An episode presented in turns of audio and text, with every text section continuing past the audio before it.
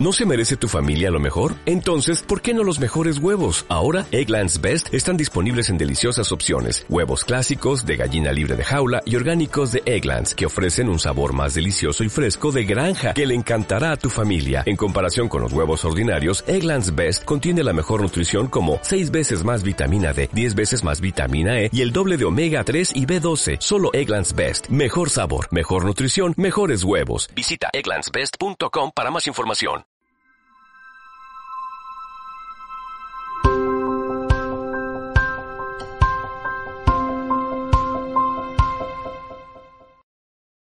Lo último que sabemos de lo que está pasando en la Iglesia Católica en Alemania es que se han reunido todos los obispos, la conferencia episcopal, y han votado los estatutos del próximo sínodo que van a tener eh, los católicos alemanes.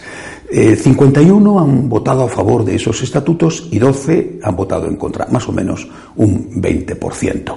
Y han votado en contra diciendo que no responden esos estatutos a lo que el Papa Francisco ha pedido y lo que ha manifestado el cardenal Ouellet en la carta que le dirigió al presidente de los obispos alemanes. Incluso uno de ellos, eh, el obispo de Ratisbona, de Regensburg, ha dicho que si en el sínodo se discuten cuestiones contrarias a la fe de la Iglesia, él se levanta y se va, porque él ha jurado con su vida defender esa fe de la Iglesia. ¿Por qué está pasando esto? ¿Por qué ese cisma que lleva existiendo ese cisma real que lleva existiendo 50 años en la Iglesia y que hace que cambiar de parroquia muchas veces sea como cambiar de religión, ¿por qué hay posibilidades de que ese cisma se haga ahora oficial, se haga ahora jurídico? ¿Por qué ahora y por qué con este Papa? Los obispos alemanes han sido desde el principio, esos 51, esa, esa amplia mayoría, han sido desde el principio los, los mayores entusiastas del Papa Francisco han sido los que han estado a su lado de forma absoluta desde el inicio, e incluso posiblemente los cardenales de esa línea, pienso en el cardenal Max, por ejemplo, están entre sus electores y entre los que buscaron votos para que él fuera elegido. ¿Por qué entonces ahora el conflicto entre el Papa Francisco y los obispos alemanes? Conflicto, repito, que pudiera ser que llegara a expresarse como un cisma no solo real, sino jurídico. ¿Por qué? Hay que entender hay que entender bien la línea de comportamiento del Papa Francisco. Él lo ha expresado en varias ocasiones, por ejemplo, en la Evangelium Gaudi. El Papa Francisco dice que él gobierna con, cuatro principios, con cuatro grandes postulados. El primero de ellos, el, más importante a la hora de entender el conflicto entre el Papa, entre el, Vaticano y, y los obispos alemanes, el primero de ellos es que el tiempo es superior al espacio. También dice el Papa que la realidad es más importante que la idea, que el todo es más importante que las partes y que la unidad prevalece sobre el conflicto. Pero sobre todo, el tiempo es superior al espacio. El Papa ha dicho muchas veces que su objetivo es poner en marcha procesos.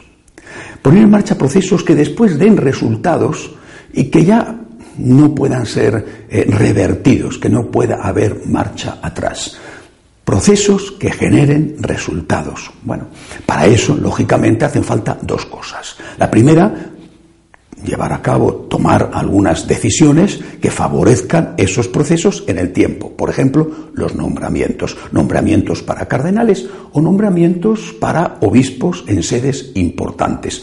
Nombramientos para cardenales es el propio cardenal Casper el que acaba de decir que con los últimos nombramientos de cardenales, que serán efectivos eh, eh, ahora en octubre, pues que ya no habrá marcha atrás porque tienen asegurada la mayoría en el colegio cardenalicio para elegir un papa en la línea de Francisco. Nombramientos para sedes importantes, pienso en ejemplos como Lima o Chicago o Bolonia.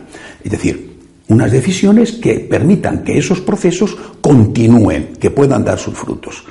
La otra cosa que hace falta es simplemente tiempo. Hay que tener paciencia, hay que ir poco a poco, hay que evitar que se genere una reacción que eche por tierra los procesos puestos en marcha. Es como lo de la rana en la cazuela de agua. Pones a la rana en la cazuela de agua cuando el agua está fría y la rana se queda allí tranquilita y quietecita. Vas calentando el agua poquito a poco, la rana no se mueve hasta que el agua hierve y ya es demasiado tarde. Metes a la rana en la cazuela cuando el agua está hirviendo y la rana pega un salto inmediatamente y se escapa. Hace falta tiempo. Y este tiempo es el que parece ser que no quieren darle al Papa los obispos alemanes. Ellos quieren las cosas ahora, la quieren ya, tienen prisa. Bueno, quizá es que no crean mucho en lo de que el tiempo es superior al espacio y, y han visto que en la historia ha habido muchos grandes hombres que han dejado todo atado y bien atado y que después, después de unos años, han terminado con sus huesos en quién sabe dónde, incluso a lo mejor en un estercolero. Ellos dicen que no están dispuestos a esperar 10 años o 20 años o más para eh, que se apruebe la homosexualidad o para conseguir que las mujeres sean sacerdotisas. Lo quieren ahora, no quieren esperar más tiempo. Bueno, para, para, para muchos Ahí es donde está el conflicto. No sería, por lo tanto, una cuestión, digo, posiblemente, ¿eh? no sería una cuestión de fondo, sino de forma. Mm, repito, para algunos el Papa con sus procesos estaría yendo en esa misma dirección, pero no quiere precipitarse, quiere ir poquito a poco. Y esto es, repito, lo que los obispos alemanes no quieren aceptar, no quieren darle al Papa ese tiempo.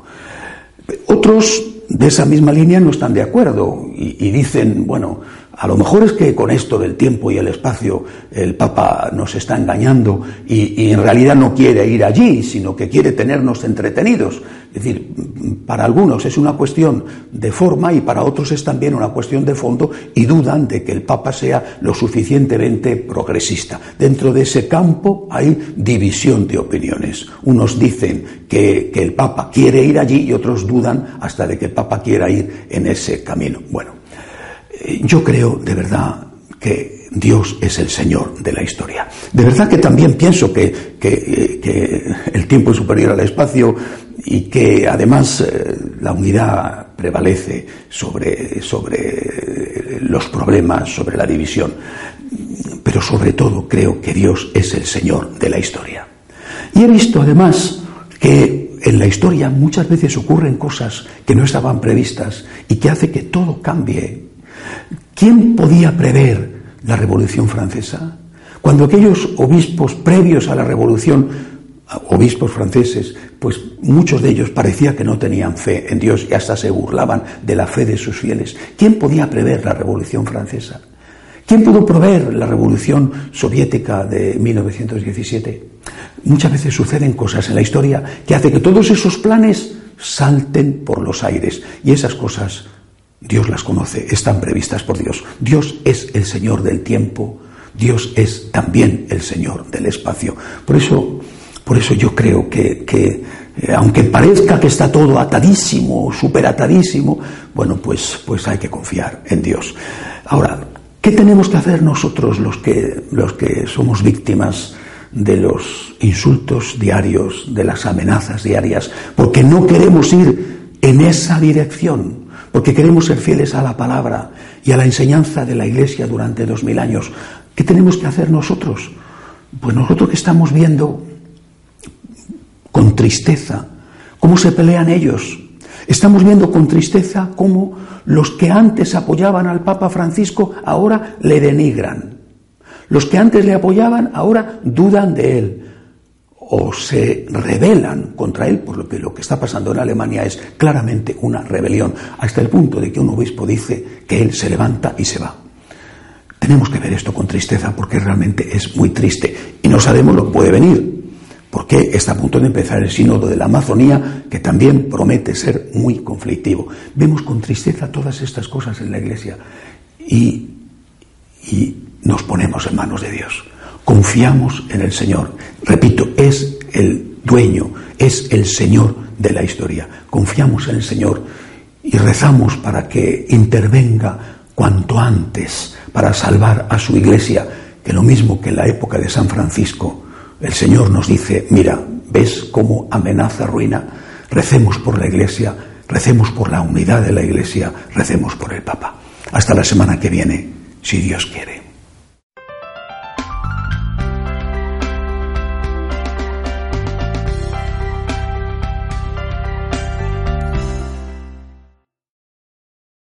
Dale más potencia a tu primavera con The Home Depot.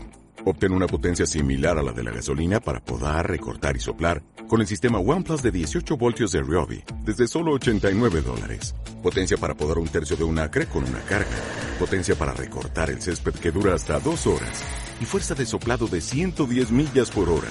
Todo con una batería intercambiable. Llévate el sistema inalámbrico OnePlus de 18 voltios de Ryobi. Solo en The Home Depot. Haces más. Logras más.